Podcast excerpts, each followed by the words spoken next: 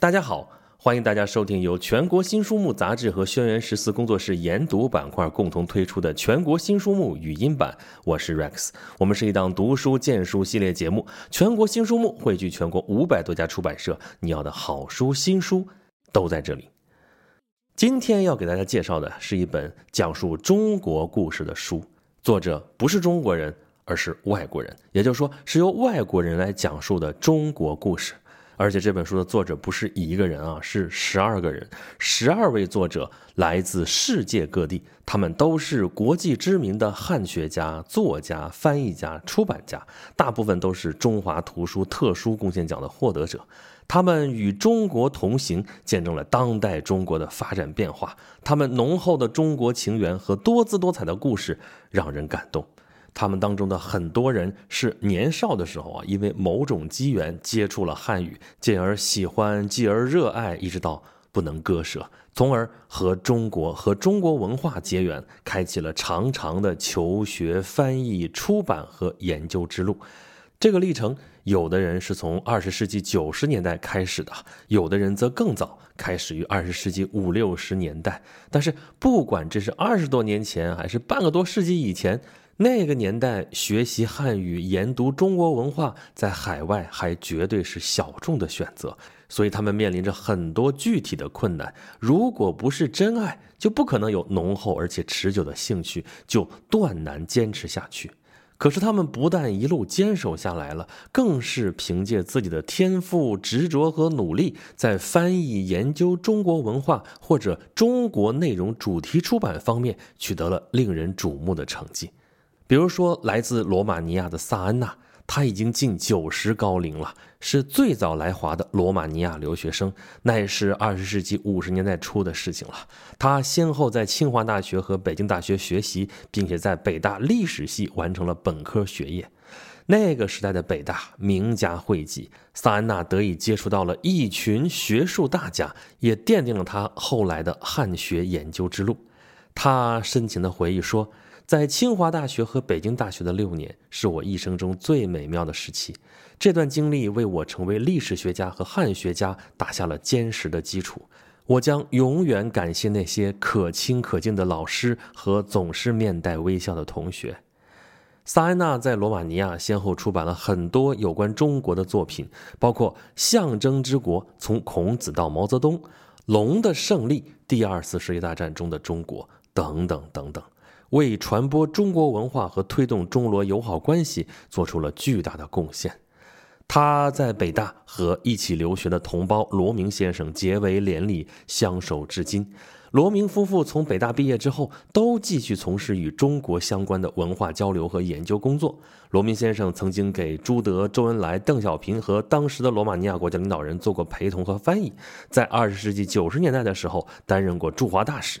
他们的儿子罗阳和女儿罗家兴都精通汉语，并且从事翻译研究。他们的孙辈同样对中国文化有着浓厚的兴趣。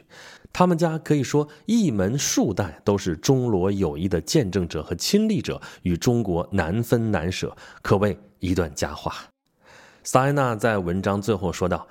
即将迈入台背之年时，这里插一句啊。”台背之年是九十岁，我想一般的中国人都未必知道吧。好，即将迈入台背之年时，欣喜回望，在我的脑海中浮现出的是我一生所积累的财富及研究和传播中华文明所做出的贡献，而在我心中感受到的是伟大华夏民族的慷慨。同样有这样的感触的，还有来自保加利亚的汉学家韩斐。二零一九年八月。四卷本有两千四百多页的保加利亚语《红楼梦》全部出齐，这是保加利亚出版界的一件大事，也是中国文化海外传播历史上值得书写的一笔。翻译者就是汉学家韩斐，他凭着一己之力，经过八年的耕耘努力，完成了《红楼梦》这部中国古典文化代表性著作的翻译，其勇气、毅力和汉学功底让人折服。除了《红楼梦》之外，韩斐还翻译出版了《七侠五义》《生死疲劳》《五国与五民》等等中国优秀文学作品。看这作品的时间跨度啊，这是跨越了古典、现代与当代。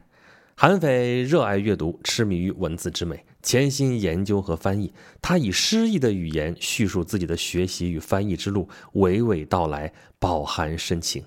他是这样写的：“中文给我一种非常特殊的感觉，仿佛能让我穿越到过去，真切地看到和触摸到那个古老世界一般。”汉语将美和意境完美的结合，优美的诗歌和至理的箴言让思想永传不朽；成语则将古人的智慧完整的传于后世，跨越历史长河而未曾有一丝改变。二零二零年年初，韩非跟他中国的妻子肖丽在中国出版了自传图书《归宿爱中国爱保加利亚》，这让我们对他的学术生涯有了更多的了解。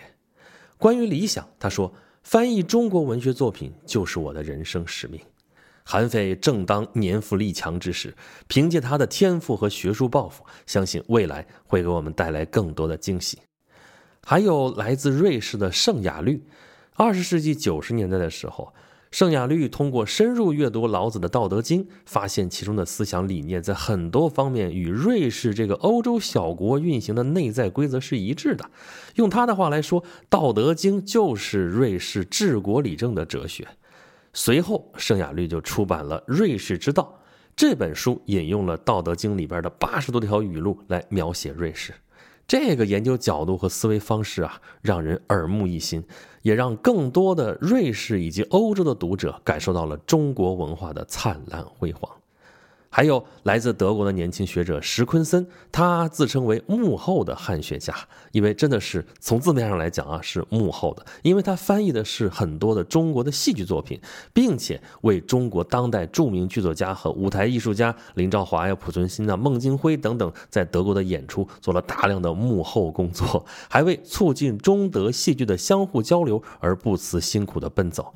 在这个过程当中，他对中国有了更深入的了解，他感受到了中国的厚重与特别，他发现了中国是一个文化与文明、政治与艺术、科学与经济以及宗教等等要素的复杂集合，而这是大部分外国人很难意识到的。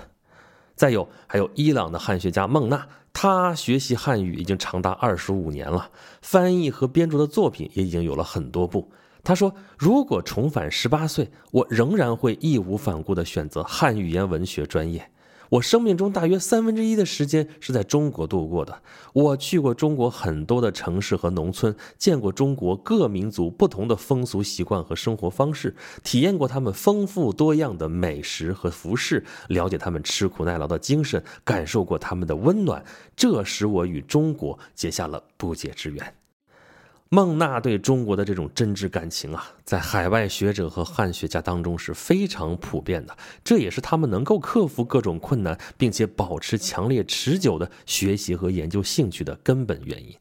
那么，在这本书里边啊，十二位作者还包括翻译了大量中国当代文学作品的。来自韩国的金泰成，来自埃及的哈塞宁，还有在二十世纪七十年代来到北京与中国学者一道编写缅汉词典的缅甸学者通丁，以及波兰出版家约安娜、黎巴嫩出版家哈提卜等等，还有摩洛哥中国问题专家瓦拉卢，他写的《中国与我们》对于中国的发展和取得的巨大成就高度赞赏。在他担任摩洛哥政府高级官员的时候，更是身体力行，为促进两国友好关系做了大量的工作。